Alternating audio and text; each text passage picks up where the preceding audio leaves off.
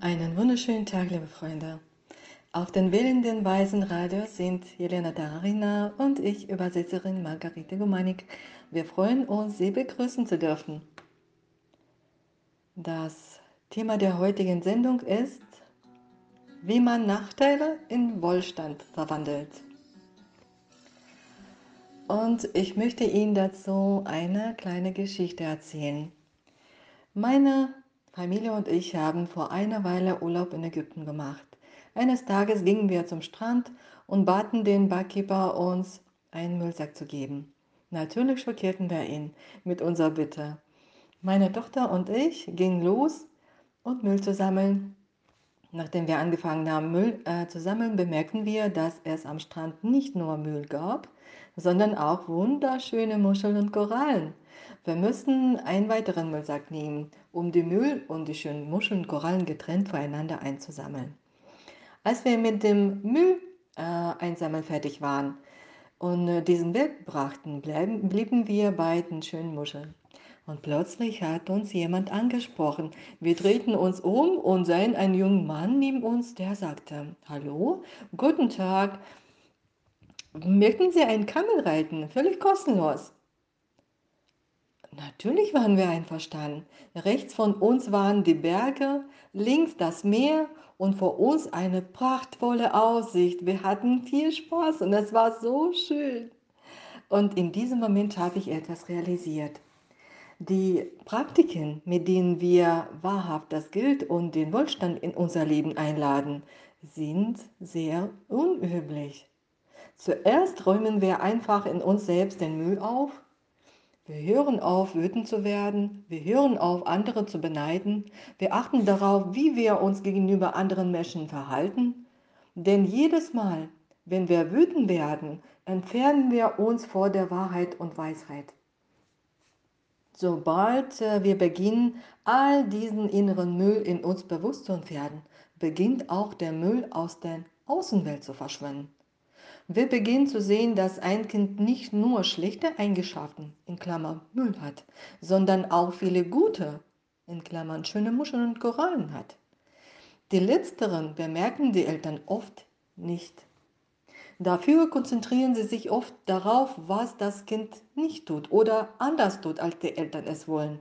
Zum Beispiel, das Kind hört nicht zu, räumt nicht auf oder verbringt viel Zeit in Gadgets und sobald die Eltern anfangen, mehr Aufmerksamkeit dem zu schenken, was unter dem Müll auch schöne Muscheln sind, also sich mehr auf die guten Eigenschaften zu konzentrieren, geben sie damit ihrem Kind Kraft und helfen ihm, das Gute in sich zu entfalten. Also, wie können Sie Ihre Beziehung zu Ihrem Kind in ein Vergnügen verwalten? Es ist einfach. Sie müssen anfangen, ihre guten Seiten zu bemerken und die Kinder selbst als kleine Engel zu betrachten. Denn wie man einen Mensch behandelt, so entwickelt er sich auch. Das funktioniert besonders gut mit unseren Kindern, weil wir denken viel über sie nach und haben natürlich viel Kontakt zu ihnen.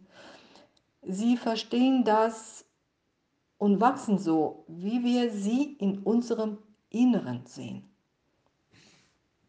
Es ist wichtig, das zu verstehen, um im Fokus zu halten, dass unsere Kinder nicht aus dem lernen, was sie hören, jedoch aus dem, was sie spüren und sehen. Wenn sie sich zufällig im Zorn respektlos verhalten oder höchstwahrscheinlich etwas Dummes gesagt haben, dann reicht manchmal ein verachtender Blick, ähm, eine fiese Aussage, denen das Kind dann ähm, anfängt zu entsprechen. Daher empfehlen wir ihnen als erstens mit ihre Wut und ihre Äußerung zu arbeiten. Ich denke, jeder weiß, wie man äh, mit Wut umgeht. Sich selbst fangen, aufhören, den Mund halten. Aber nur zu schweigen, ist es nicht genug. Hier gibt es ein sehr wichtiges Detail. Wenn die Wut aufsteigt, wie zum Beispiel, wenn man mal wieder denkt, oh, wie oft muss ich noch, ähm, es noch wiederholen, dass sie Bett aufräumen oder ihre Kleidung aufhängen müssen? In diesen Momenten ist es wichtig, sich selbst daran zu erinnern, dass dies nur die eigenen Samen sind, die spritzen. Man erntet, was man sieht. Es ist nicht äh, die Kleidung und auch nicht die Kinder, die schuld an ihrer Wut sind. Es ist nur so, dass es ihre Realität auf diese Weise offenbart wird. Setzen Sie den Kreislauf mit Ihrer erneuten Wut nicht fort. Ein wichtiger Satz. Ich wiederhole. Setzen Sie den Kreislauf mit Ihrer erneuten Wut nicht fort. Wenn ich ähm, es geschafft habe, meine Wut aufzuhalten, wenn ich keinen Wutausbruch hatte, wenn ich niemanden angeschrien habe, dann habe ich die Kraft der potenziellen Wut in mir gesenkt. Dann ärgert mich das Kind weniger. Und allmählich, allmählich, Tropfen für Tropfen, wird diese wütende Zustand abnehmen und zehnmal weniger als zuvor. Und der zweite wichtige Teil ist natürlich, die Tugenden in unserer Kinder zu erkennen. Eine der hilfreichen Methoden ist es morgens nicht eher aufstehen, als wir mindestens eine Sekunde aufrichtige Liebe zu unserem Kind gespürt haben. 22 Uhr. Ich muss ins Bett. Und es stellte sich heraus, dass keine Hausaufgaben erledigt ist.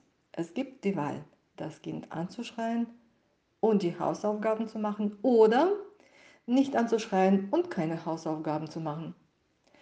Und Sie müssen sich für zweite Option entscheiden. Beziehungen sind wichtiger als Hausaufgaben. Ich sage, zieh dich bitte um.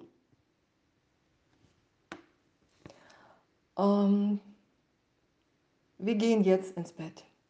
Und das Kind sagt, Mama, kannst du mich bitte morgen früh wecken? Ich werde alle meine Hausaufgaben vor der Schule machen. Ich sage, gut, ich wecke dich um 6 Uhr morgens. Und was glauben Sie, was passiert ist?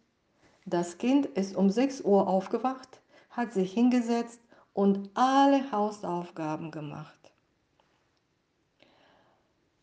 Das ist eine weitere Bestätigung dafür, dass das Ergebnis nicht davon abhängt, ob wir schreien oder nicht. Wir müssen nicht in Unzufriedenheit, Verärgerung und Wut verfallen. Das wird nicht helfen. Eine weitere relevante Frage für viele ist, wie oft müssen Sie dasselbe wiederholen, damit das Kind lernt? Und die Antwort auf diese Frage habe ich auch. Eine kleine Geschichte dazu. Ein vierjähriges Mädchen, sie fuhr äh, mit einem Schulbus zur Schule. Jeden Morgen stieg sie in den Bus und der Fahrer sagte ihr zu ihr, Guten Morgen, hallo, bitte setz dich hin und richte deinen Rock ordentlich. Das Mädchen setzte sich und antwort, antwortete nichts. Und so antwortete und reagierte sie eine ganze Weile nicht. Es sind Monate vergangen. Nichts hat sich geändert. Eines Tages sagt die Mama des Mädchens traurig, lieber Busfahrer, warum machen Sie es nur, nun so? Warum sprechen Sie jedes Mal so höflich und geduldig mit ihr? Wenn sie es sowieso nicht versteht. Der Pfarrer schaute und sagte, liebe Mama, jedes Kind hat das Recht auf Erziehung und Bildung. Die Mutter schämte sich, dann sehr verstand sie es aber. Es verging etwas Zeit und tatsächlich in einem gewöhnlichen Tag setzte sich das Mädchen auf ihren gewöhnlichen Platz im Bus, sagte, Guten Morgen, zum Busfahrer und richtete ihn Rock zurecht. Deshalb muss man geduldig und saft viele Male das Gleiche wiederholen. Meine spirituelle Lehrer sagen, dass selbst Erwachsene, um die Weisheit zu verstehen, wie äh, diese Welt funktioniert, sie mindestens 3000 Mal hören müssen. Was können wir denn von Kindern erwarten? Nun fassen wir die ganze zusammen. Erst nachdem wir unseren inneren Müll entfernt haben, nachdem wir aufgehört haben, wütend und gereizt zu sein, nachdem wir das Gute bemerkt haben, beginnen wir es auch zu fördern. dann sehen wir unsere Kinder als Engel und fangen an, dankbar zu sein. Es ist wichtig, Sachen so oft wie nötig zu wiederholen. Das Ergebnis wird sich definitiv zeigen. Alles Gute für Sie. Bis morgen auf den Willen des Weisen Radios. Jeder Sendung ist ein Schritt zur Glück.